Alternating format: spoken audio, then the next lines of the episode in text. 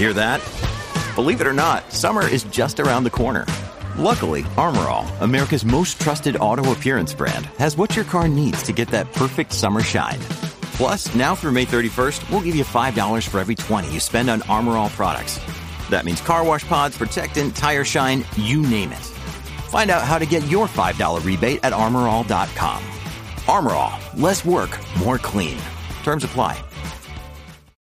When you need mealtime inspiration, it's worth shopping Kroger, where you'll find over 30,000 mouth-watering choices that excite your inner foodie. And no matter what tasty choice you make, you'll enjoy our everyday low prices, plus extra ways to save, like digital coupons worth over $600 each week. You can also save up to $1 off per gallon at the pump with fuel points. More savings and more inspiring flavors make shopping Kroger worth it every time. Kroger, fresh for everyone. Fuel restrictions apply. From sponsoring cultural events to partnering on community projects, creating youth programs to supporting first responders, at MidAmerican Energy, caring about our community goes beyond keeping the lights on. It's about being obsessively relentlessly at your service. Learn more at midamericanenergy.com slash social.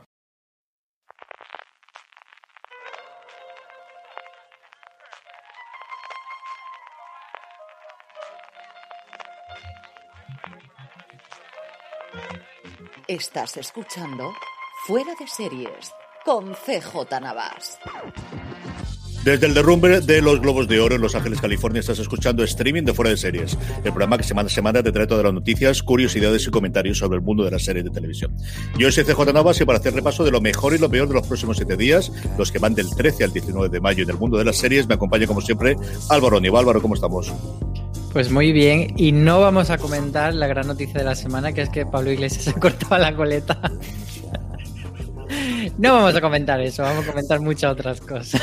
Porque tenemos noticias, madre mía, se nota los afrons, no son los que eran en su momento, pero los afrons están llegando ya a las cadenas en abierto americanas y tenemos renovaciones y alguna que otra triste cancelación. Tenemos críticas, puf, para, vender y revender, ya veréis, todas las tenemos por la cantidad de estrenos que tenéis y la que tendremos esta semana. Nos traerá, como siempre, Marichu Lazábal, madre mía, que viernes 14 de mayo se nos viene por delante. Nuestros Power Rankings, acabaremos con las preguntas como siempre, pero como decíamos Álvaro, empecemos con las noticias y es que empiezan las cadenas en abierto americanas a mover antes de su presentación oficial que se realizará a finales de este mes ante el, bueno, virtualmente ante los medios eh, que compran al final las eh, la publicidad en Madison Avenue en Nueva York con los offloads. Sí, sobre todo a partir de este fin de semana ya empezaremos a ver mucho anuncio, pero es verdad que, que todavía están siendo un poco tímidas. La que ha empezado a dar noticias ha sido eh, la cadena ABC, por ejemplo, que ya comentamos la semana pasada, creo, que, que, se renovó The Good Doctor, que fue como la primera renovación. Bueno, pues esta semana tenemos también Anatomía de Grey y Estación 19. Esas dos series que son de sus más vistas, pero que han estado eh, ahí en la picota, sobre todo Anatomía de Grey, por esta renovación de contrato que tenían que hacer con la actriz eh, protagonista, que es Helen Pompeo, la Grey del título de la serie, y, y, que ya sabemos que desde hace varios años Shonda Rhimes, que es la productora de la serie, dijo que la serie iba a durar lo que Helen Pompeo quisiese. Pues bueno, pues esa es la gran. Eh, el gran problema que tienen a la hora de renovarlo y efectivamente sí que han conseguido renovar el contrato. Parece que solo por la temporada 18, porque otras uh -huh. veces se hacen como renovaciones de, de varias temporadas. Y sí que se ha dicho que Efectivamente, ella ha conseguido un aumento de sueldo, pero esta vez, por el momento, no sabemos de cuánto se trata, pero no me extrañaría que en las próximas semanas nos acabemos enterando de, eso, de, de, cuánto dinero le han subido eh, y, y, si sigue siendo, pues eso, la actriz mejor pagada de la industria. 20 millones de dólares por temporada se rumoreaba, se comentaba y daba todo el mundo por hecho que estaba cobrando por la temporada anterior Pompeo por, por seguir encabezando 18 temporadas, que lo dice pronto, ¿eh? de la, la, última que queda de Sebastián del 2004 que revolucionó totalmente ABC entre Mujeres Desesperadas, Perdidos y Anatomía de Grey, que iba a decir que, que, tanto tiempo después, superando y batiendo todos los récords de urgencias y de demás series médicas, todo ocurrido en, Anatomía de Grey y todo seguirá ocurriendo. Por lo demás tenemos la triste cancelación de Prodigal Sol, luego lo comentaremos a Chloe Cholazabal cómo lo lleva, que yo creo bastante mal la pobrecita, aunque Warner Brothers, que es, porque le ha cancelado Fox la cadena, Warner Brothers es la productora, es uno de los pocos casos que siguen quedando todavía en que la productora no es parte del entramado eh, empresarial de la misma, que es la tendencia de los últimos años, que al final la productora y la distribuidora, o en este caso el exhibicionista, la cadena donde se emite, sea la misma, eh, se hablaba o se rumoreaba que se podía intentar, y Warner Brothers tiene un HBO Max a la que nutre de contenido, así que no me extrañaría. Y luego la noticia está curiosa que tenemos de la semana, que es mientras Señoras de Lampa mm, eh, en su emisión en lineal acaba en el ostracismo de las madrugadas de cuatro, parece que, bueno, parece no, hay confirmado un piloto de un remake de Señoras de Lampa, como en su momento hubo de otras series españolas, que en unas fechas sabremos si sigue adelante con la serie o no. Claro, es, es el tema, además lo hemos visto en muchas otras series nacionales que han intentado dar el salto a Estados Unidos y luego finalmente no, no lo han acabado de dar. Pero bueno, por lo menos sí que ya hace unos cuantos días se, se, rumoreó, Deadline sacó que parecía que NBC eh, en uno de los proyectos que tenía en marcha era este, que se llama Dangerous Mom en su versión norteamericana, pero ya sí que se sabe oficialmente que ha encargado el piloto. Entonces, eh, para quien no lo sepa, pues bueno, eh, llega un momento en el que las la cadenas norteamericanas piden varios pilotos, normalmente pues 10, 12, y luego pues se quedan con unos cuantos de, esos pilotos para convertirlo en serie. Entonces, ese, es el punto en el que está este Dangerous Mom, del que se sabe muy poco, solo se sabe que Janine Sherman Barrois, que es la que ha sido showrunner de Close, pues es quien va a estar detrás de esta serie, que además es una, una guionista y productora que tiene acuerdo de exclusividad con Warner Bros., que es el estudio que está detrás de, de la adaptación. Así que bueno, esperemos que salga adelante y que podamos ver a, a las Dangerous Mob en acción. Y como curiosidad, eh, Carlos Del Hoyo, que es el co-creador de la serie, estuvo esta semana poniendo, aparte pues de felicitar a la showrunner americana, etcétera, hizo como su propio hilo de Twitter con su propuesta de casting de quién sería Maite, quién sería cada personaje y la verdad es que le quedó bastante gracioso, así que buscarlo por ahí por Twitter. Carlos es una maravilla de tío. Yo de verdad que, recuerdo cuando lo pudimos entrevistar en un momento dado en el live, cuando lo tuvimos eh, hablando con David Zamora y con el resto de los intérpretes y recientemente cuando lo tuve en, fuera de series hablando yo con él la, la entrevista cuando estrenaron la segunda temporada. Es una verdadera maravilla y espero que siga haciendo muchas, muchas cosas además de este remake. Es tardísimo para, para encargar un piloto. Tradicionalmente, cuando el mundo era mundo y las cosas eran normales, los pilotos normalmente se encargan a primeros de, de años. Los ejecutivos se llevan los guiones a finales de año, de ahí hacia una primera selección se encargaban en primavera y ahora lo que se decidía era en función de esos, eh, de esos pilotos cuáles iban adelante como serio o no. Eh, todo está muy loco, están muy locos las cadenas en abierto y está muy loco a nivel de producción y por eso se ha retrasado tantísimo. Lo cual yo creo que no son malas señales. Yo creo que, que encargar un piloto a estas alturas puede hacer que la serie la tengamos, si se rueda ahora, y ya enganchen directamente y no tengan ese parón que tradicionalmente tenían antes de la, de la propia serie. Eh, novedades que tenemos, sabemos eh, poquitas cosas de Stranger Things, porque sabemos simplemente que hay un tráiler y que veremos que se está rodando y que ya veremos a ver cuándo Netflix puede contar con su grandísimo éxito, pero mucho más cercano a nosotros en Francia, sí tenemos eh, por fin la fecha de regreso de Lupin, que es el 11 de junio. Sí, además nos la han ido dando a cuenta gota porque primero dijeron que verano, luego sacaron unas fotos promocionales en las que no se podía extraer ningún tipo de información y ahora sí, pues han lanzado un tráiler en el que vemos eh, no voy a decir qué porque es spoiler de la primera temporada, pero bueno, en ese, eso que, que dejaron colgando al final de la, de la, primera parte de la temporada, de esos cinco episodios, pues eh, se retoma eh, la acción desde ahí y, y vamos a ver a Arsène Lupin otra vez en acción y se ve sobre todo, me gusta mucho el, que el tráiler tira mucho de París y de, y de mostrar pues todos esos rincones emblemáticos de la ciudad, que a veces es verdad que, que Netflix, sobre todo con, con Emily en París, tiende a, retratar París de una forma eh, muy cliché, pero bueno, aquí como se nota que lo hacen desde Francia, un poco más sutil y, y, nada, pues vemos lo que, lo que podemos esperar siempre de la ciudad de París, pero pues eso, muy bien lucido y muy bonito. Desde diciembre estábamos esperando la confirmación de una nueva serie de HBO España, desde que se confirmó todo lo otro, la serie Abril Zamora, precisamente hablábamos de ella como co-creadora de Señoras de Lampa, y por fin hemos tenido la primera serie de HBO España que abiertamente se anuncia como original HBO Max, que tendrá esa difusión internacional, y va a ser la adaptación de un cómic, de un cómic patrio de superhéroes sin ser de superhéroes que se llama García. Sí, el, y García se llama también uno de los creadores, Santiago García y Luis Pusto son lo, los creadores de este cómic en clave de thriller. Como tú dices, lo más llamativo de la noticia era que ya no la vendían como un Max Original, no como una serie de HBO España. Entonces entendemos que al menos para cuando llegue esta serie ya eh, se habrá producido esa transición y quieren empezar a, a construir la marca. Eh, es una serie que curiosamente no está protagonizada por Javier Gutiérrez. y digo esto porque me llama la atención que los dos protagonistas anunciados pues no son especialmente... Eh, no. son Luis Tosar, no son, no son este tipo de perfiles que estamos muy acostumbrados últimamente a que se tiren por, por siempre los mismos nombres y siempre nombres grandes. Aquí tenemos a, a la actriz Becky Velilla haciendo de Antonia y García lo interpreta Francisco Ortiz. Y la serie va sobre una periodista de investigación que, que, descubre que hay una gran conspiración para acabar con la democracia y también que existe un superagente criorgenizado, este es García, que, que, fue creado e, en un laboratorio por los servicios eh, secretos de, de, la etapa de Franco y que ahora pues eh, se despierta en un nuevo mundo. Intentarán hacer los dos equipos para acabar con esta conjura política que hay en torno a, nuestra sociedad española. Y la verdad es que es un, una premisa bastante llamativa y curiosa.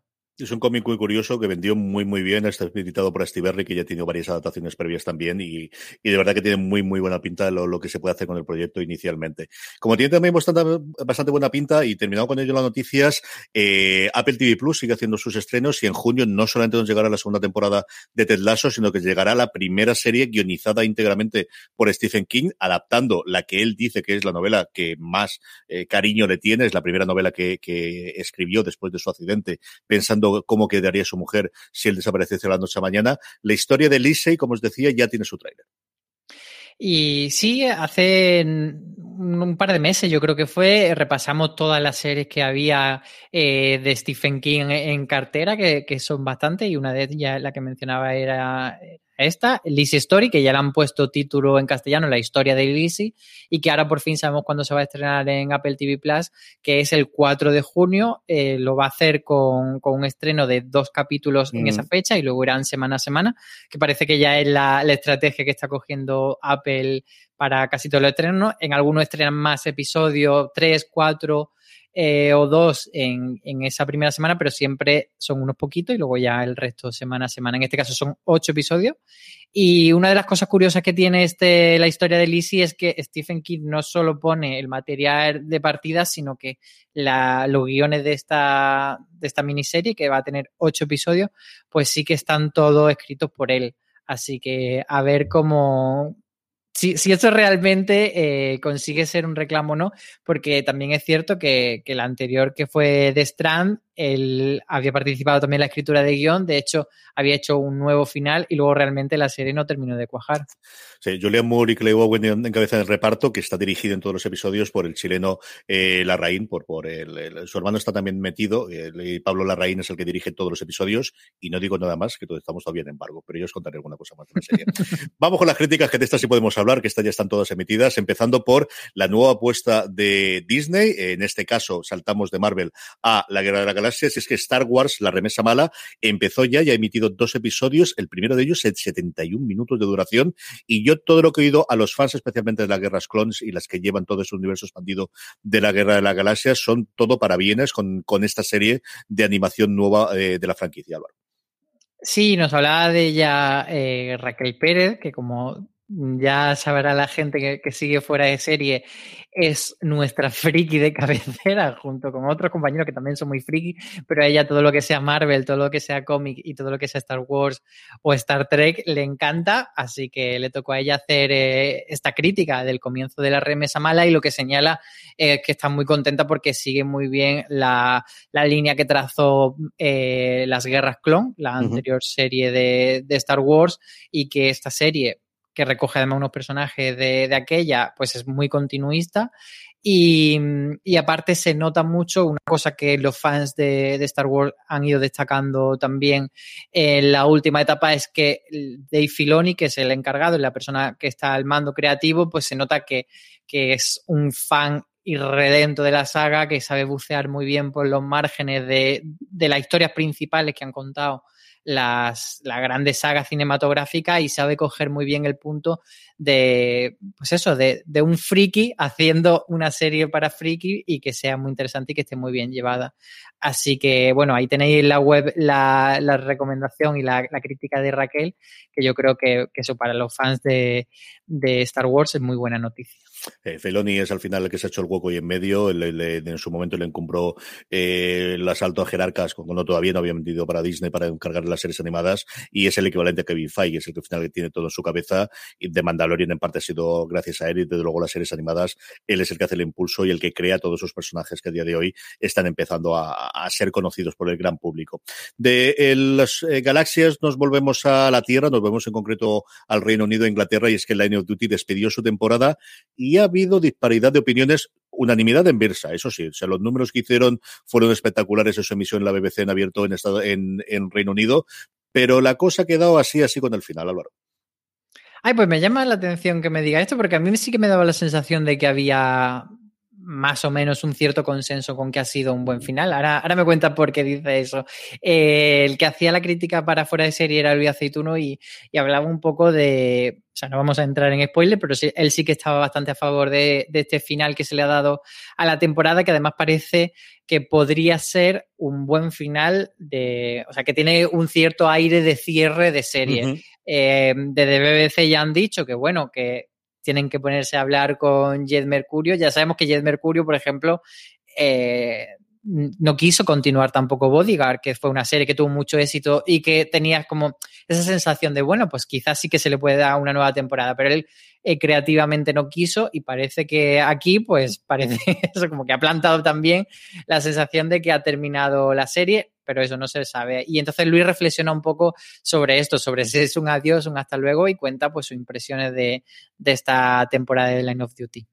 Yo creo que tiene toda esa parte de, de, buscar quién es, quién es, quién es con H, y aquí es complicadísimo hablar sin, sin nada de, de spoilers, saber cómo funciona, en el que no lo sé yo cómo ha quedado. Sí que yo creo que en el sentido lo contabas tú de que fuese el cierre de la, de la serie, ese volver otra vez a historias que ocurrieron en la primera temporada, creo que sí que puede marcar ese camino. Y al final, la BBC sí tiene estas cosas, que al final es un producto de Jet Mercurio parido todos los episodios por él y no se plantean siquiera seguir la serie por, de verdad, un éxito absolutamente apabullante de, de audiencia que ha tenido, y Álvaro precisamente lo comentaba en su columna de la semana pasada, hoy hablaremos de la columna de esta semana, pero contaba cómo al final el tele abiertos puede seguir congregando a una barbaridad de gente, más de un 50% de ser tuvo la emisión del último episodio de la of Duty.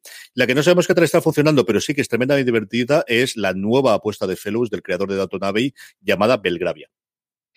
Sí, Julian Fellows trae esta nueva serie que, que ha podido ver ya eh, Aloña Fernández Larrechi y que está muy, muy a favor de, de, ella. Sí que dice que, bueno, no podemos esperar que esté, o no parece que por lo menos al principio esté al nivel de Donton Abbey, pero que tampoco es algo que hay que exigirle. Dice que es una miniserie muy, muy entretenida, muy disfrutable, que, que como suele hacer el creador, pues pasa por, por parte, como digamos, más frívola, más divertida, más entretenida, pero luego que también se cruzan eh, temas sociales sobre la época en la que está tratando y todo eso, pues con un diseño de producción espectacular en cuanto a, a, a trajes, a localización, etcétera.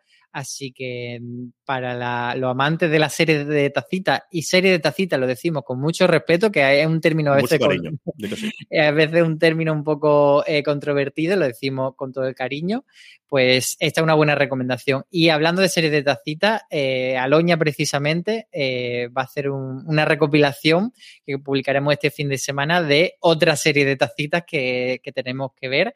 Así que yo creo que será el sábado o el domingo cuando lo publicaremos. Está pendiente ahí afuera de serie.com por si queréis recomendaciones extra de tacitas y trajecitos de trajecitos, pero en este caso de superhéroes vamos a ir ahora y es que Jupiter's Legacy, la apuesta de Netflix, eh, no apuesta de superhéroes diferentes a través del universo de Mark Millar se estrenaba el viernes pasado y esta la crítica sí que ha sido unánime, la han pegado por todos los lados, Álvaro.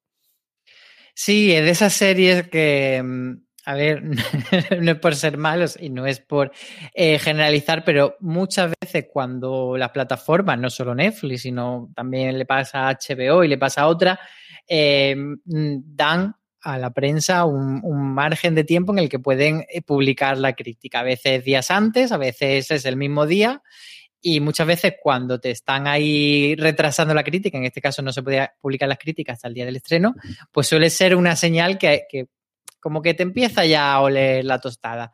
En este caso, pues no sabemos si lo hicieron por eso o no, pero eh, sí que parece que, que, la crítica, como tú dices, ha sido unánime y había mucha expectación. Yo hice para fuera de serie la crítica y no, te, no me di ese batacazo porque no conocía el material de partida, pero incluso la gente que, que era familiar al material de, de Mark Millar, pues sí que eh, se sintieron aún más decepcionados. A mí lo que me pareció es que es una serie muy genérica de superhéroe y uh -huh. precisamente lo que, lo que creíamos que iba a ser este Jupiter Legacy era todo lo contrario, es decir, tenemos un cómic muy, muy bueno, muy vendido, muy celebrado y aspiramos a que esto sea pues una Watchmen, por así decir.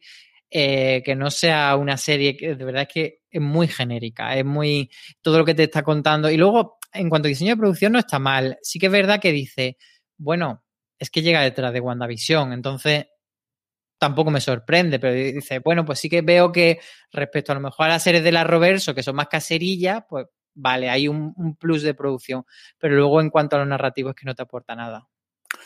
Merlisa Pereaude concluyó su segunda y última temporada. ¿Qué te pareció al final, Álvaro? ¿Cómo ha estado la cosa? Pues yo no lo he estado siguiendo porque sí que empecé a ver lo, los primeros episodios por ver cómo trataban el tema, y no voy a mencionar cuál es el tema porque es spoiler, pero había un tema muy, muy potente en este, en este que planteaba el principio de la temporada y sí que vi los dos primeros episodios, pero luego no una serie que a mí me, me encante mucho. Quien sí que la vio fue Raquel Pérez, que, que bueno, pues hizo la crítica para, para nuestra web y señalaba eh, varias cosas. Una de ellas es que se había centrado demasiado en, en lo que es Paul Rubio y en, y en su en ese apodo de, el Apolo que le, que le, han puesto a lo largo de la temporada, pero que luego se deja por el camino un poco toda esa parte más obrera, esa parte más de, barrio que tenía la serie en su inicio y, de hablar un poco de, clase. Eh, todo eso como que eh, comenta ella que se ha perdido un poco en esta segunda temporada con ese y, en la primera también con ese salto a la universidad y luego también señala que tiene bastantes cosas que ha ido apuntando en cuanto a trama secundaria, en cuanto a personajes secundarios que luego no ha sabido la temporada, eh, pues eso, mm, estirarlo o aprovecharlo suficientemente. Como que ha ido lanzando muchas cosas que luego no, no han terminado de cuajar. Y yo creo que en general es una, una crítica bastante unánime que yo luego he ido leyendo uh -huh. en redes y a gente de, que me fío de su criterio, que, bueno, que ha sido una temporada que ha estado ahí, pero que no ha sido especialmente maravillosa. Seguimos en España de una que concluye una que comienza o que vuelve a comenzar, como Los Hombres de Paco. Estrenaba este pasado lunes tanto en Antena 3 como en la 3 para el Premium, su décima temporada, con prácticamente intacto el elenco inicial, eso sí, con papeles distintos y con pesos distintos conforme lo que teníamos en, en esa serie que recordábamos de hace más de 10 años, Álvaro. En este caso ha sido Beatriz Martínez quien ha hecho la crítica porque queríamos que quien la hiciese fuese alguien que, que hubiese vivido con, uh -huh. con, cierto amor la etapa anterior del hombre de Paco. Probablemente si yo hubiese hecho esta crítica habría tenido otra visión o no, no lo sabemos, pero, pero es verdad que yo al hombre de Paco no le guardo ningún cariño especial. Eh, en cambio, Beatriz sí. Ella lo que resalta en su crítica es que, que sí que se consigue mantener el espíritu de, de la original, por supuesto, adaptándolo.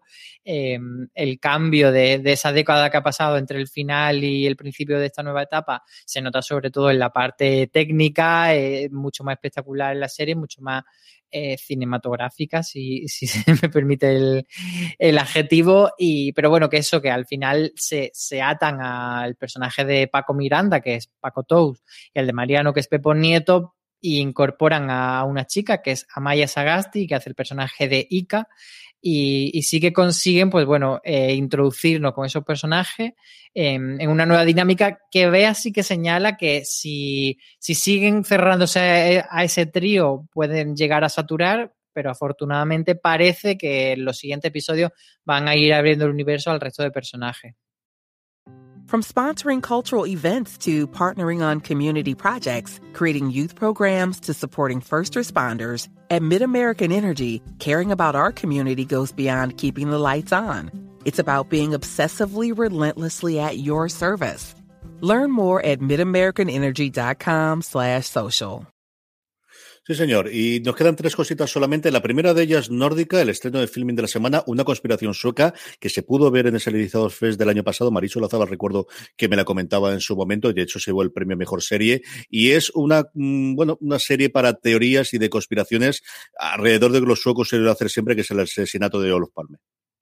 Sí, es una, de momento, miniserie, porque sí que está abierta la puerta a una hipotética segunda temporada que no se sabe todavía si se va a hacer o no, pero digamos que el, lo que cuenta esta, esta primera temporada queda cerrado y, y es ese asesinato del, del, ese crimen contra el primer ministro de Suecia de, de 1986, pero desde la perspectiva de eh, los conspiranoicos. Entonces, eh, lo que va construyendo eh, la serie, que nos cuenta eh, que le ha visto y le ha gustado mucho, por cierto, Israel Vicente, es una comedia negra en torno a, a un personaje un poco don nadie que, que está llevando esta, esta, investigación conspiranoica.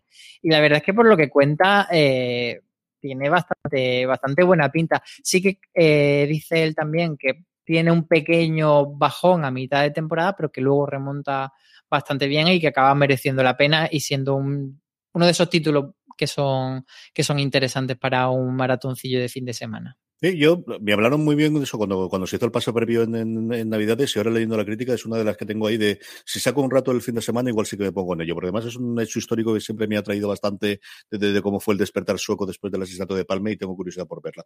Dos cositas nos quedan. La primera, Kung Fu. Vuelve el remake, eh, mejor dicho, vuelve la serie, en este caso en forma de remake, cambiando a Carradine por una intérprete femenina y la estrenaba TNT esta pasada semana y la vio para, para nosotros Mariajo Arias y la verdad es que ha quedado súper contento. Dice que es pues la típica serie mmm, que ves para distraerte, para entretenerte, sin pedirle grandes cosas, pero que, que te da todo lo que le pide.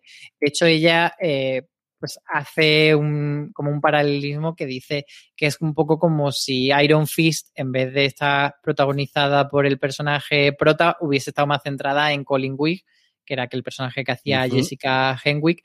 Y, y bueno, eh, más allá de esto del, del, cambio de género, de que, de que ahora Kung Fu esté protagonizada por una mujer, pues dice que, que la creadora de la serie ha sabido muy bien coger eh, todos los elementos que hacían característicos a esta serie y ponerlo eh, con una protagonista que es suficientemente carismática y, y, y, hacer una serie que funcione como un reloj. Así que por su crítica eh, nos quedamos con, eso, con que es muy buena opción.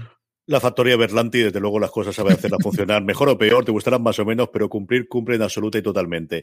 Y por último, esta semana estrenaba Cosmo, eh, La Mentira, estaba estrenada su primer episodio en lineal y también en Cosmo On, que está disponible también ahora ya en, en Movistar, está la serie completa de esta última apuesta francesa que supone la vuelta de Daniel Uteil a la televisión.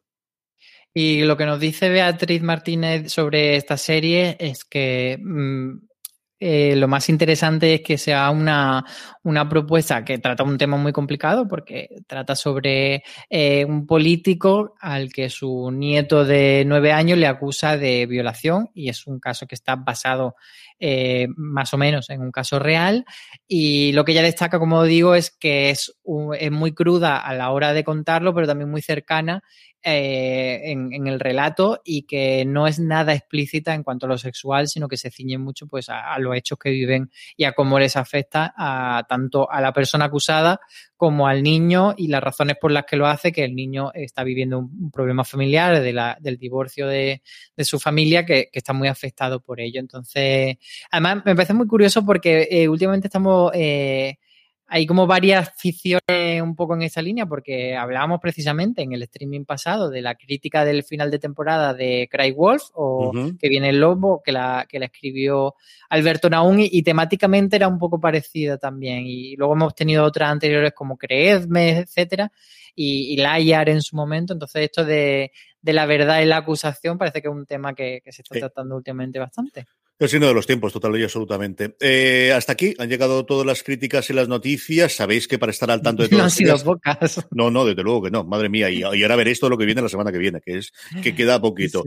Como siempre, además de seguirnos en redes sociales, entrad en foraseries.com para que no se os escape ninguna. Uniros a nuestro canal de Telegram, telegram.me barra noticias FDS. Pulsáis sobre ahí, os unís al canal y así cada vez que colguemos cualquier cosa en fuera de series, os avisamos. Vamos ya con la agenda de la semana. Vamos a la agenda de los estrenos. Marichu Lazábal, no sé si está, puede hacer un hueco en su apretada agenda de la campaña de Salvemos a Prodigal Son, pero viene aquí para traernos todas las series. Estoy fatal, estoy de luto, eh, ya tengo drama para este mes de Watchlist, yo ya os lo aviso, yo no me voy a reponer de esto y necesito que Michael Sheen venga a mi casa a satisfacer la ausencia que me va a hacer Prodigal Son. Dicho esto. Creo que la van a renovar, ¿eh? En yo, otra yo creo que se la llevan a HBO Max, ¿eh? Yo no, a ver, yo no me he hecho muchas, eh, muchas esperanzas, pero porque sigo esperando la tercera de Mindhunter, entonces eh, no estoy preparada para más decepciones. Creo que de esto tienes un pelín más de, posibilidades, diría yo. No estoy preparada para más decepciones en mi vida, lo siento, ya no lo puedo soportar. Em, esta semana va a haber mucho estreno, pero es que lo del viernes es una locura. Ahora veréis. El jueves 13 de mayo, Sundance TV estrena Pasión Rival y parece, bueno, con eso ya tenemos el jueves solventado. Pero el viernes viene la segunda temporada de Love, Death and Robots, esta serie de animación de Netflix, presenta su segunda temporada. La segunda temporada de Selena, la serie, también en Netflix. La segunda temporada en Disney Plus de, y espera porque este es mi título favorito, High School Musical, dos puntos de musical, dos puntos de series, me parece el mejor título de la historia. La segunda temporada de Ciclos en Apple TV la temporada 32 de Los Simpson en Disney Plus. Movistar Plus nos trae Reyes de la Noche, que es uno de los grandes estrenos de este mes. Netflix trae Halston, que es esta cosa de la que estamos muchos esperando a ver qué nos van a traer. Y Amazon Prime Video estrena la adaptación de la novela The Underground Railroad. Con esto acabamos el fin de semana. El domingo 16 de mayo, Star Play nos trae Run the Wall, el lunes 17 de mayo, Sci-Fi entra la, eh, presenta la segunda temporada de Missions. El martes 18 de mayo tenemos la segunda temporada de La Guerra de los Mundos en Fox y The Dark Goods en Cosmo. Y cerramos la semana con el estreno de la segunda temporada de esa mamarrachada que me chifló llamada ¿Quién mató a Sara? Así que tenemos una semana sin tregua. Y que también, también lo funciona de feliz. De todo esto, Maricho, ¿qué es lo que más te apetece? Yo creo que Reyes de la Noche. Es que a Reyes de la Noche le tengo muchas ganas. Y a Halston le tengo mucho miedo. Ya veremos si se convierte en una alegría o en una decepción. Pero a Halston la espero con curiosidad y tengo muchas ganas de ver Reyes de la Noche, que además tengo los screeners ahí esperando. O sea que. Por cierto, y hablando de todo esto, que has comentado antes de Michael Sheen, ¿el stage que hizo con David Tennant este en confinamiento se ha llegado a estrenar aquí? ¿Lo ha traído alguien al final? ¿O está totalmente muriendo el sueño de los justos? Yo lo he ido viendo en recortes varios por Twitter y tal, pero creo que no lo ha subido, yo creo que lo subieron parte también a YouTube y cosas similares. Pero, no ha llegado, no, no, no, no ha, no ha, llegado a estrenarse, lo cual es una pena porque David Tennant y Michael Sheen por separado siempre bien, juntos mejor y haciendo chifladuras ya ni te cuento. Es una cosa muy disfrutable. Muy bien, pues ahí tenemos todas las eh, estrenos. Marichu Lazábal, un beso muy fuerte hasta la semana que viene. Álvaro, de todo lo que he contado, Marichu, ¿con qué nos quedamos? Pues me quedo con lo mismo, con Halston de, de Netflix, por ser de la nueva, la nueva serie de la factoría de Ryan Murphy pero es verdad que sabemos muy poco de ella y estamos ahí como expectantes a ver, a ver qué traen. Y luego con Reyes de la Noche, más allá de la polémica que luego hablaremos, de la, de la pequeña polémica, sí que como serie, como oficio, me, apetece bastante verla. Eh, o avanzo que también eh, Juan Galonce, que va a ser la persona que escriba la crítica, ya la ha visto y también le ha encantado. En general, toda la gente que escucho que la ha ido viendo le está gustando, así que por supuesto le daremos una oportunidad. Además, una serie cortita de seis episodios de media mm. hora aunque no lo van a estrenar todo de golpe, van dos y luego semana a semana. Y luego The Underground Railroad también me, me apetece bastante porque sí que eh, pues he visto otras cosas de, de esto del ferrocarril eh, subterráneo, que, pero me llama mucho la atención un detalle, que es que el ferrocarril subterráneo no era un ferrocarril como tal, es un término metafórico de esa red de abolicionistas que, se llevaban a, intentaban sacar a, personas negras de la esclavitud. Y en esta serie de, de Barry Jenkins sí que han hecho eh, el, tren lo han convertido, lo han materializado eh, y ha pasado de metafórico a, real en la ficción. Entonces tengo mucho interés por ver cómo hacen ese, ese, cambio de la historia.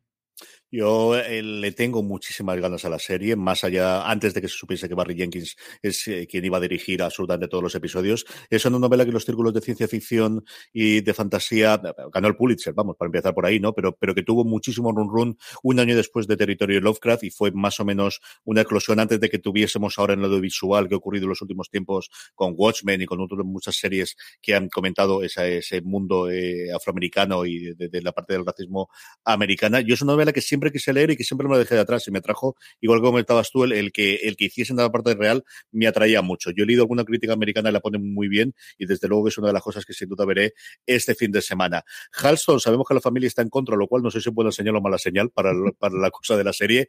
Y luego Reyes de la Noche, yo he podido ver los cuatro primeros episodios de los seis y también me ha encantado. Ahí reconozco que soy público absolutamente y totalmente cautivo. Ya yo recuerdo aquello. Yo escuchaba la radio de noche del deporte, entonces era mucho más fanático, no aficionado, sino fanático al deporte y especialmente al fútbol cuando ocurrió esa guerra en la realidad entre José María García y, y Jorge Ramón de la Morena, que de alguna forma se ficciona dentro de la, de la propia serie y creo que la hace muy, muy bien. A mí la serie, los cuatro episodios de los seis, que es lo que hemos podido ver, me ha gustado muchísimo, muchísimo, muchísimo. No sé qué tal funcionará para la gente que no recuerda esa cosa. O sea, yo no sé si exactamente cuánta parte de la nostalgia y de recordar esos tiempos y los jóvenes que éramos y cuando se fumaban los estudios de radio y estas cosas y, y la copa de coñac nos atraerá a todo lo que está. Esa es la parte que tengo más dudas. Pero sí que, y luego el, que mató a Sara, a ver si me subo al carro, porque oye, tengo una curiosidad por ver exactamente qué tiene esta serie que ha enganchado todo el mundo, a ver qué ocurre con ello. Sí, me pasa también, la verdad. Es como en plan. Porque además todo el mundo destaca. Eh, o sea, nadie te dice una serie buena, todo el mundo te dice una serie mala, pero engancha mucho. Mm. Entonces, tengo también curiosidad, sí y ahora que están funcionando nuestros Power Rankings, que iremos con ellas, pero antes, como siempre, vamos con los temas principales que hemos tenido la semana. Y yo lo hablaba en la introducción, los globos de oro, que veremos si se reponen de esta, ¿y Álvaro? porque está la pues cosa complicadísima. Sí, además a mí me resulta curioso porque eh, no ha habido, digamos, una chispa concreta eh, que haya hecho prender la llama en, en, eh, todo este quilombo que se ha montado con los Globos de Oro, que ha llevado, sobre todo, la, gran noticia es que NBC dijo que no iba a emitir los Globos de Oro este año y hasta que, bueno, que era lo que venían pidiendo otras personas, hasta que mm, los Globos de Oro, bueno, mejor dicho, la Asociación de la Prensa Extranjera de Hollywood, pues consiga que, mm, que sea eh, mucho más diverso, no solo, eh, porque siempre se hablaba de la diversidad en cuanto a los nominados en los Globos de Oro, pero ahora lo que se está hablando es de que haya diversidad en la gente que vota en los Globos de Oro, porque eso sí que ayudará a que la diversidad, pues, eh, luego también se vea reflejada en las nominaciones y que no sea simplemente un cambio en la apariencia. entonces, de repente, ha habido varias varios eh, agentes, digamos, de la industria que se han ido, se han empezado a posicionar en contra de que estos cambios no se estaban llevando a cabo, eh, pues más gordo principal fue Netflix, que, que empezado a amenazar con si no hacéis cambios estructurales, nos vamos a retirar de, los globos de oro. Luego Amazon también dijo algo parecido. Ha habido actores, pues, por ejemplo, Scarlett Johansson, que también se ha posicionado, o Tom Cruise, que ha dicho que va a devolver los globos de oro que él tiene hasta que esto no se solucione. Y de repente sí que la bola de nieve se ha hecho muy grande. La, la, ola se la llevó por total y absolutamente por delante. Hubo dos momentos, yo creo que importantes, tres, si os apuráis para, para, para esta consecuencia. Pues que la asociación era lo que era, lo sabía todo el mundo, como tantas otras cosas se sabían perfectamente en Hollywood y que han tenido que, que o que se han comentado en los últimos tiempos. O sea, la asociación eran cuatro amigos que se habían montado un chiringuito muy bien montado y que se basaba todo al final porque tenían una gala con mucha audiencia en el que la gente de Hollywood se sentía de alguna forma que tenía que ir allí, como esa antesala de la Oscar que hemos oído hasta la saciedad y que funcionaba con un negocio relativamente redondo. Y siempre es decir, la cantidad de chistes que se han hecho en cuanto a la composición de la del Foreign Press y de, de, de, la asociación de, de, eh, de la prensa extranjera en Hollywood, eh, en las propias galas han sido innumerables. O sea, ya recordemos alguna de la Ricky Gervais o más recientemente con otros presentadores, pero una cosa total y absolutamente. Sí hubo un exposé muy, muy grande de Hollywood Reporter, que era la primera vez en la que se conocía cuál era la composición de las personas que teníamos y cómo algunos de, de raza negra les habían prohibido en la asociación, porque al final mm, claro, si tienes una situación de críticos extranjeros, pues si es un crítico extranjero en Hollywood, pides el que poder entrar. Y no, aquello era un coto total y absolutamente cerrado. Yo creo que ese fue el primer toque de atención en el cual hubo un momento. Luego hubo el que se ficharon para intentar salvar, sobre todo las, las del año que viene y decir todos los cambios, a dos personas que habían trabajado previamente en, en cosas de comunicación y cosas similares y dimitieron a la semana y media, lo cual muy buena señal. Quieras que no, no es del, el cómo funcionar. Y luego, desde luego, el golpe de gracia que ha sido lo de NBC. Es decir, al final, lo demás, hombre, mm, no es sostenible cuando todas las estrellas y todos los estudios están tirando. Pero si tienes NBC que te paga 60 kilos al año por la gala, pues mm, dame pan y dime tonto, ¿no? Yo creo que podrían aguantar el ciclo un poquito más. Creo que ese es el gran detonante y es que al final la gala a nivel de audiencia este año ha sido un pequeño desastre. Un pequeño desastre de 10 millones de espectadores, que no lo hace absolutamente nadie, pero claro, no al coste del que estamos hablando con la gala, sobre todo cuando te empiezan a boicotear. Y es que si las estrellas no van a la gala. Y uno de los problemas de la audiencia es, es que quiero ver los vestidos y quiero ver cómo van y quién va del brazo de quién y cómo va de borracho tal persona a la hora de hacer el discurso. Si este año has tenido la parte de la videoconferencia que te ha reducido totalmente la audiencia y luego las cadenas que al final van a pagar eh, de una forma directa o indirecta todo el, para su consideración y todo el llevarlos allí, como son la, es decir, que se te vaya Netflix y Amazon a día de hoy, es impagable. Y no sé si tiene solución. Yo no sé si ahora es más la carrera hacia adelante de qué premios nuevos, de nueva creación o que ya estén existentes puede ocupar ese hueco, quién es capaz de hacer una gala que contente y que pueda tener un pago eh, de alguna de las plataformas, o si esto se puede solucionar, Álvaro, yo lo veo tremendamente negro a día de hoy. ¿eh? Pues yo fíjate que sí que creo que es algo que se terminará solucionando. Me da la sensación un poco que de, de este tipo de polémica que dura un tiempo y se hace propósito de enmienda y no sé si realmente eh, cambiará. O sea, también tuvimos la polémica de los Oscars o White y los Oscars no se hundieron. Es cierto, a mí me hace mucha gracia y lo he comentado otra vez en los podcasts que, que en el año de los Oscars o White eh, los Globos de Oro, precisamente, en aquel número de apertura que hicieron de La La Land, eh, sacaban pecho de que no eran tan blancos como... y, fíjate que se le ha vuelto como un boomerang en toda la cara. Eh, a ver qué pasa. Yo creo que, que, tendrán que hacer cambios estructurales bastante grandes, sobre todo em, lo que harán, yo creo, es dejar que en esa prensa extranjera entren extranjeros que no son, no son residentes en Estados Unidos, porque yo creo que la forma de, meter, pues eso, a gente latina, meter a gente asiática y gente africana y de todas las partes del mundo que no sean, que no sean blancos. Y a ver si también son capaces de distinguir lo que es blanco y lo que no es blanco, no como cuando ponían a la prota de Anya Taylor-Joy, a la prota de, de mm, Gambito de Dama como la pusieron como latina y persona de color y ella dijo, a ver, soy latina, pero soy blanca. En fin, pues de una cosa de, comunicación a otra pasamos a Movistar Plus eh, y la columna que Álvaro Niva hacía esta semana con la presentación precisamente de los Reyes de la Noche. Yo pensaba que esto a Movistar Plus ya no le iba a pasar después de esa foto antológica de los cómicos en el que no había una sola cómica y vuelven a hacerlo otra vez con Reyes de la Noche, Álvaro. Había dos cómicas, pero de 15 cómicos. Entonces era muy llamativo, sí, fue una polémica que, fue en 2018 eh, cuando presentaron eh, la comedia de Cero en el Festival de Vitoria y de repente pues se le puso la cara roja. Luego ellos, en una situación todavía más hilarante, dijeron que lo habían hecho adrede para, para poner sobre la mesa que no tenían cómica y hacer como una especie de autoescarnio, que bueno, créaselo quien se lo crea, pero pero, bueno, sí que es cierto que con el tiempo eh, han ido incorporando a mujeres en la comedia, hicieron ese movimiento de hacer el programa de las que faltaban, que sonaba bastante a, y de hecho demostró serlo, porque eh, luego se lo cargaron a, la mínima de cambio en su segunda temporada, precisamente una segunda temporada que empezaba a remontar y a tener muchísima más relevancia con eh, pues los virales de Susi Caramelo, etcétera, se lo cargaron, pero sí es cierto que, se han ido extendiendo eh, las cómicas en, otros programas. De repente Vasoriano tiene más presencia en Leitmotiv, que era un programa en el que solo había señores, y poco a poco van metiendo un poco ese propósito y, no, y sobre todo no se excusan en aquello de, ah, es que no hay cómicas. Mm. Y entonces dicen, vale, pues vamos a buscar cómicas, vamos a ver gente joven, vamos a hacer casting, que es lo que hay que hacer. Entonces, em, eh, ahora ha pasado con Reyes de la Noche que de repente la fotografía que envían de la presentación son siete personas siete de ellos hombres. Es cierto que podemos decir, bueno, es que hay una actriz y precisamente, casualidad de la vida, la actriz no podía estar ese día en la presentación. Pero realmente eso para mí es lo anecdótico. Lo importante es eh, que esta foto nos hace ver un problema mucho más estructural y de continuo. Si, si solo fuese esta presentación y dice, es que da la casualidad que, que, en Reyes de la Noche todos son hombres, pero luego tiene un montón de, de proyectos diversos, pues no pasaría nada. Pero es que por sistema, todos los, proyectos eh, de Movistar están encabezados por hombres, tanto detrás como delante de las cámaras.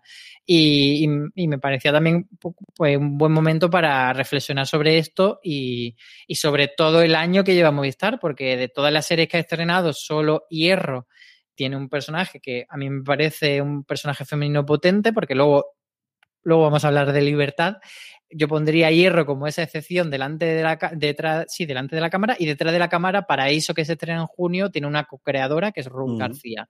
Las demás son todas creadas eh, por hombres.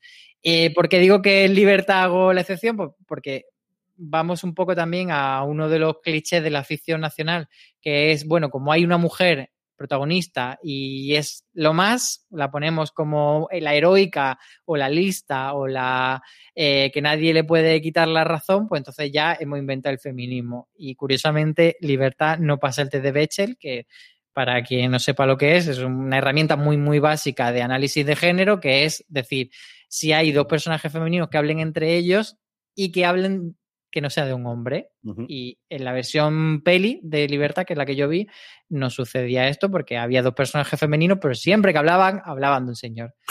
En definitiva, que, que Movistar pues tiene este problema que quiero dejar claro que no es una columna contra los creadores de Reyes de la Noche ni contra la serie en concreto, sino con, con un problema mucho más eh, amplio y general y que tampoco es algo contra Movistar por querer estar en contra de Movistar, sino por querer eh, invitar a una reflexión social e industrial. Totalmente. Y más aún Movistar llevando esa bandera. Yo creo que al final eso es una cosa que tienen que, que, cuidar y que tienen que hacerlo. Yo recuerdo esa foto desde luego del 2018 y era ay, absolutamente demencial y mira, y será por proyectos que tengan hacia adelante. Vamos a ir con los Power Rankings, vamos con las preguntas, pero antes una pequeña pausa. From sponsoring cultural events to partnering on community projects, creating youth programs to supporting first responders, at MidAmerican Energy, caring about our community goes beyond keeping the lights on. It's about being obsessively relentlessly at your service. Learn more at midamericanenergy.com slash social. Woodhouse Nissan offers a variety of SUVs and crossovers to fit your lifestyle. Whether you're looking for an SUV with high towing capability or a crossover with all-wheel drive, you can expect a variety of safety features, plenty of seating, ample cargo space, and innovative design to tackle virtually any adventure. Explore the Nissan lineup of SUVs and crossovers featuring Rogue, Rogue Sport, Kicks, Murano, Pathfinder, and Armada. Visit one of our two Nissan locations or shop online at woodhouse.com. Estamos ya de vuelta y vamos a hablar de las series más vistas por todos vosotros en nuestros Power Rankings, un listado que hacemos semanalmente, haciéndonos una pregunta muy sencilla. ¿Cuáles son las tres series que habéis visto la semana pasada que más os han gustado? Toda la semana lo subimos a fuera de series.com y toda la semana lo subimos a nuestro grupo de Telegram, telegram.me barra fuera de series, donde aparte de hablar con 1500 personas y más que forman parte del grupo, cuando lo colgamos os avisamos y así nada, en cuestión de 10 segundos podéis comentarlos y ponernos esas tres series que más os han gustado. Eh, muy muy poquitas novedades, eso sí, mucho movimiento. Para empezar, Sombra y Hueso, como suele ser habitual en Netflix, tiene un subidor muy grande la semana de entrega y sale o mm, baja conforme la gente la está viendo. Seis puestos se deja Sombra y Hueso, la serie de Netflix, para ocupar el puesto número 10 de nuestros Power Rankings. Sí, a mí me parece que es señal de que Sombre y Hueso no se ha convertido en el fenómeno que, uh -uh. que quizá esperábamos. En el número 9 eh, también baja un puesto, pero bueno, se mantiene después de la finalización de, de su última temporada, Merlisa Pereaude, la serie de Movistar Plus. También uno se deja Luis Miguel la serie, emisión eh, dentro de Netflix y cayendo un puesto, quedándose en el puesto número 8 del Power Rankings. Y en el 7, Pose sube tres puestos esta semana con la emisión semanal de la tercera temporada de la serie y última en HBO España. La única novedad que tenemos en el listado es también musical, es también latino y es en este caso Selena la serie, la nueva producción de Netflix, ocupa el puesto, va directo al puesto número 6 de nuestro Power Rankings. Y The Nevers, eh, la serie de Joss Whedon sin Joss Whedon en HBO España, baja tres puestos y se queda en el número 5 esta semana en el Power Ranking quedándole muy poquito y es cierto que todo el run run que se podía esperar inicialmente que está haciendo, lo está haciendo otra serie que hablaremos porque está un poquito más arriba de HBO España. Un puesto sube Line of Duty, con el que hemos hablado antes de la crítica que tenemos en fuera de series, con su final. La serie se puede ver igual que todas las temporadas anteriores en Movistar Plus y ocupa el puesto número 4 de nuestros Power Rankings.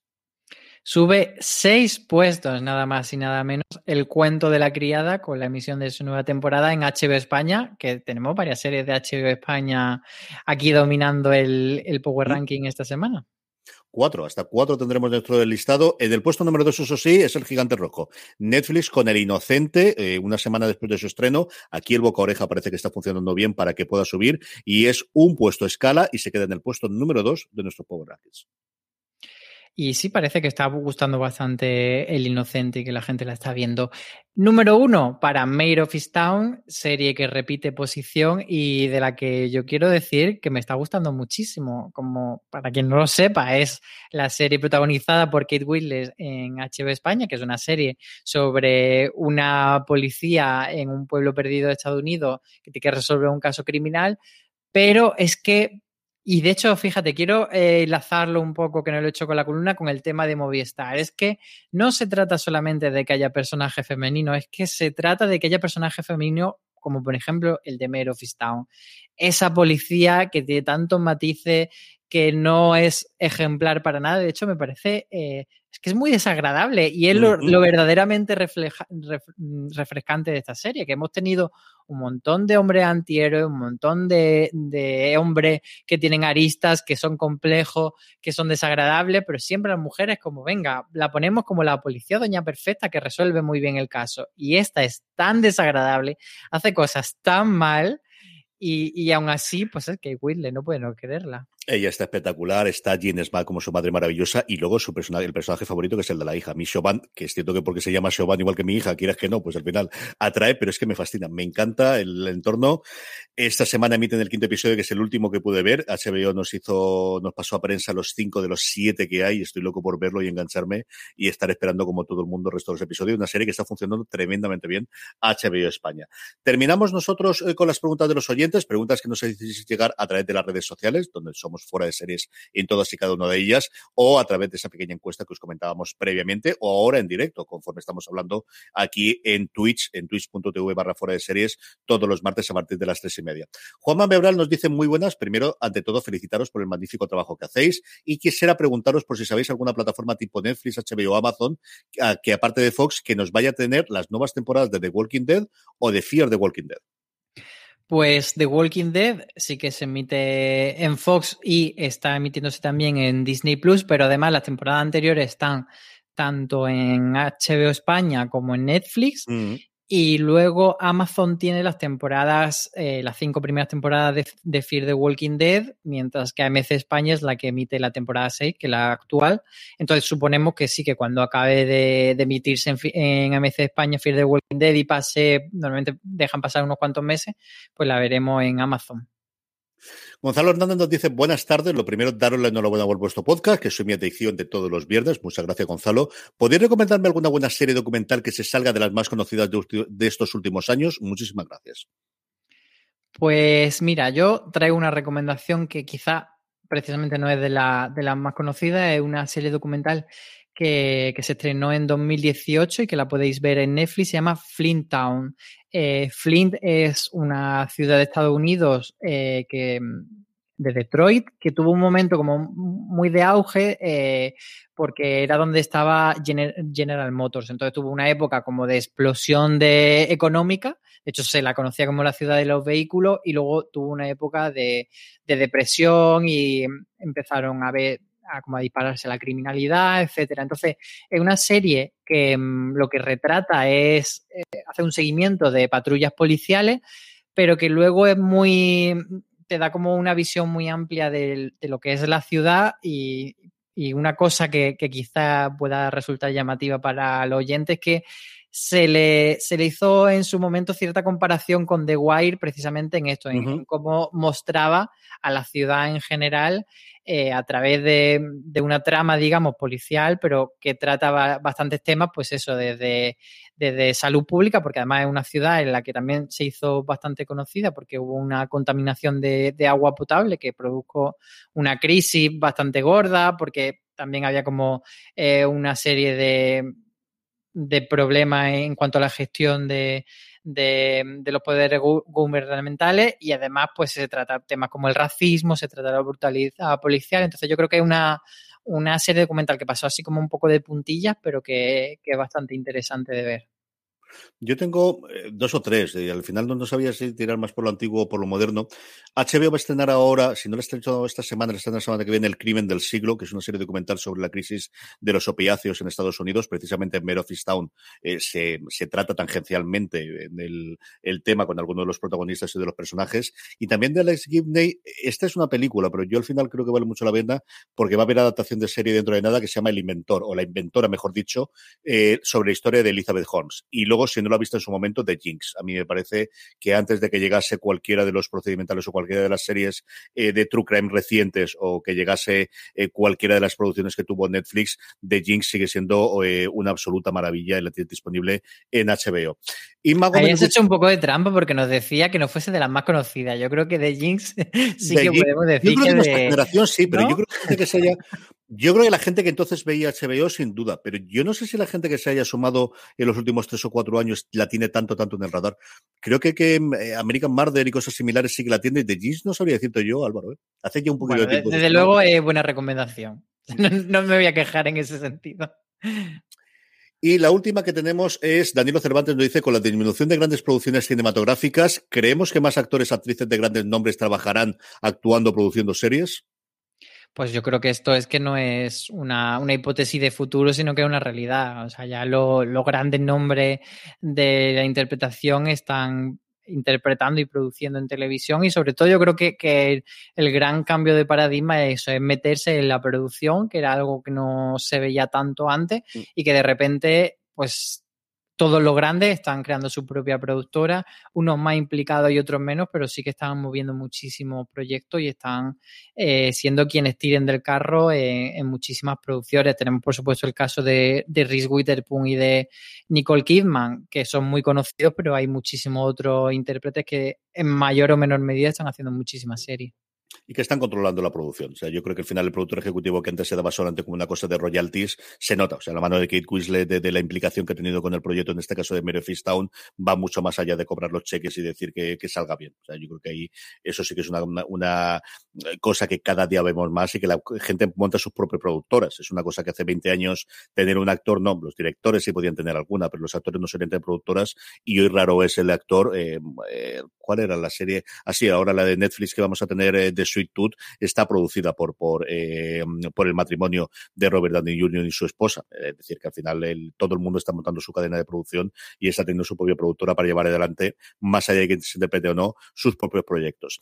Hasta aquí ha llegado streaming. Mucho más contenido, como siempre os decimos, en foradeseries.com, mucho más contenido en nuestra cadena de podcast, donde podéis escucharnos ahí donde estéis haciendo, pero también si queréis vernos en directo en twitch.tv barra fuera de series todos los martes a las tres y media y luego también el vídeo, eh, como siempre, en YouTube. Don Álvaro Nieva, hasta la semana que viene. Hasta la semana que viene y muchos besos a todos los que nos escuchan y a los que nos mandan mensajes. Y a todos vosotros, gracias por escucharnos, gracias por estar ahí y recordad, tened muchísimo cuidado ahí fuera.